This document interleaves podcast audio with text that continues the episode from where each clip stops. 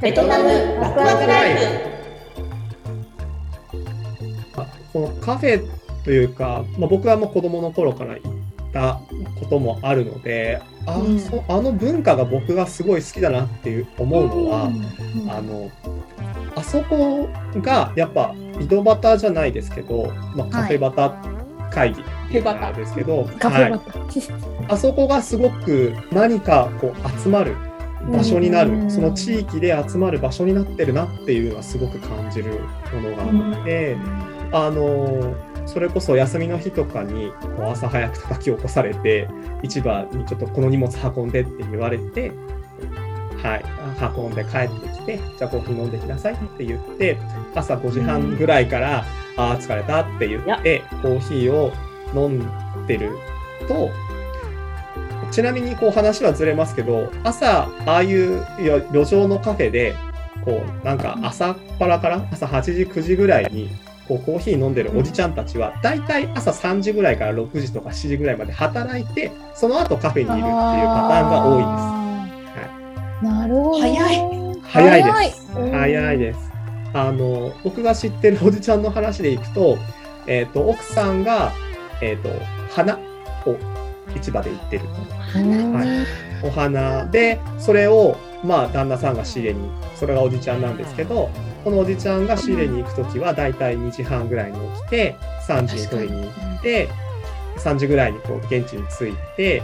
でその中央市場があるんでそこでいろいろ買ったりとか仕入れたりとかして戻ってきて4時半ぐらいからこう準備をして5時ぐらいにはもうお店を開いて7時とか7時半ぐらいまで打ってカフェに合流してみんなでちょっとゆっくり休憩するっていうパターン。はい、ごめんなさい、昼間から朝っぱらから遊んでんじゃないよとか思って失礼極まりないですね。いや、ごめんなさいもう。そんなこと思ってたんですか？いやそんなひどい言葉では思ってた。何をされてる方々なのかしらぐらいはこ知らう みたいな感じでは思っては。確かに思いますよね。もちろんみんながみんなそういうふうにやってるってわけではなくもちろんもちろんそれはそれはそうでしょうあの僕はたまたまねはい、そう、それこそ市場の近くのカフェなので、はい、そういう方々が結構集まったりとかするんですけど、あそう5時半からいて、その人がこう合流してきてくれたりすると、うんもう便利屋さんなので、いろんなことを頼んだりとかしてる人なんですよね。で、そうすると、その人はカフェで飲んでると、要は、こう他の人が例えば通勤途中だったりとか、うん。もしくは子供を学校に送ってる途中の時に顔を合わせて「いや」って言った時にお仕事もらったりしてるんですよ。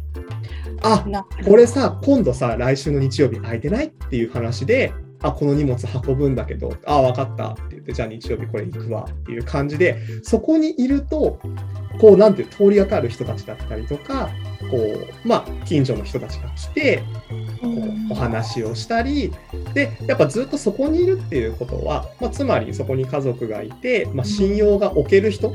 ていう風な認識にやっぱなっていくから、じゃあその人にこう頼んでとかもしくはカフェ伝いでいつも僕この人に頼んでるよっていう風に紹介してあげるとじゃあこの人紹介してって言って、はい、あのちょっと家直すのあのこの壁ちょっと壊れちゃったから直すの手伝ってって言われて行ったりとか。僕がベトナム戻ってというか働きに行ってバイクしばらく運転しなかったんですけど通勤はその人に送ってってもらったり、うん。はい、その人は仕入れが終わって僕を送り届けてっていう仕事をしてもらったりとかそういう感じでまあ要は町の便利屋さん的な感じ地域の便利屋さん的な人がいたりもうそれこそいろんな人がそこでこう出入りしてなんだろうだからそんな機能がある場所ってどこだっていう感じなんですけど日本で当てはめると。けどだからあそこでこう長居するじゃないですけどこうゆっくり座って飲むっていうのがあってあそれだったらやっぱ薄いコーヒー出すわけにいかないし1時間2時間 居座るっていう前提だから濃く出してちびちび飲むしっていうなんかそういうこう生活が垣間見えるっていうんですかね。それが僕すごく好きでこう休みの日とかに朝早く行ってこうパソコン持ってこういるんですけど実はパソコンでは何もやってなくてそこの会話をこう聞いてたりとか。ああ。会話はわからないけど確かに人を見ちゃう。私もなんかぼーっとた楽しそうに話してたりとか。なんかこう特におじさん2人で喋ってないんだけどずっと居心地よさそうに2人でこうなんかくつろいでらっしゃる姿とか、ね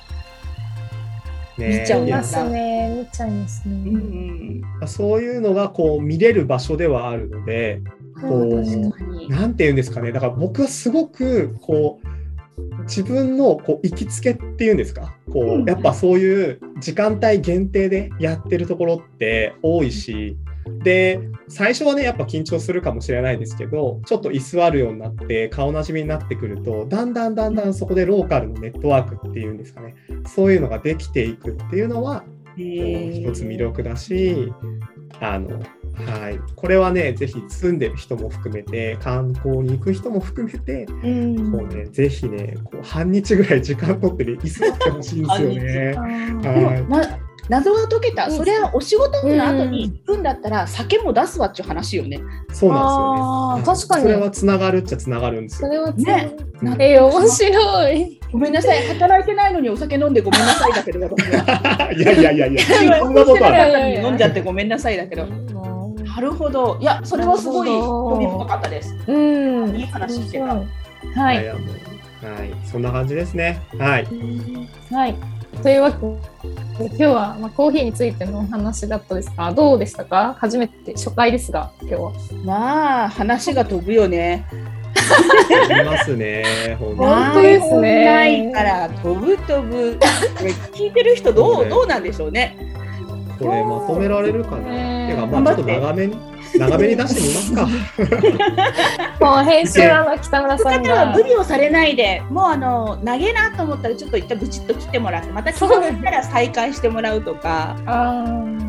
あのそこはもう皆さんの加減に委ねさせていただいて、ーあとは、あのはい、もし聞いてくださっていたら、あこういう意見をね、ちょっといただければ、そうですね。はい、こんな感じでいいよって言ってもらえるのでだったら、もうガンガン話しますんで。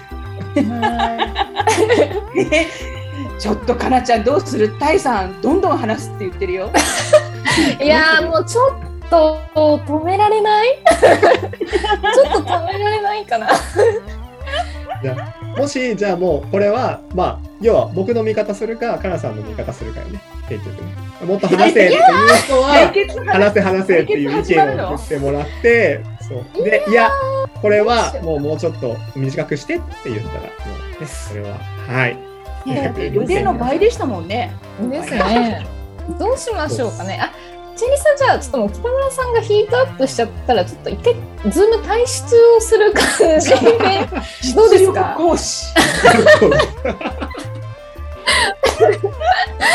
困るなそれは。それはすごいプレッシャーだな。多分すぐわかるだろうな、一回退出されたら。もう、僕の声のトーンが一気に下がってるから。まあそうです聞いてる方は北村さんのトーンが下がったらあ抜けたんだなと 思っていただければ強制執行されたなっていうのを察してもらえればと思います。僕の手としてそれはじゃあちょっとメモしときます。最終手段。そう奥の手なんで奥の手はい、はい。はい、そんな感じで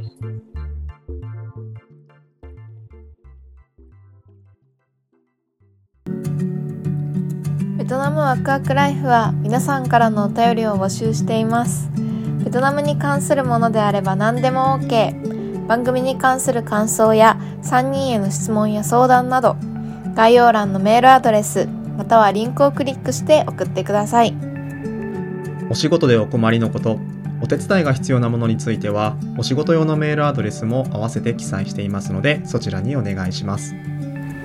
食べ物についてはチェリザグラットンまでお問い合わせくださいあの調味料はどこで買えますか？とかあのお料理だったらどこのレストランがおすすめですか？など食に関する質問に答えていきたいと思いますベトナム語、日本語については日教塾にお任せください。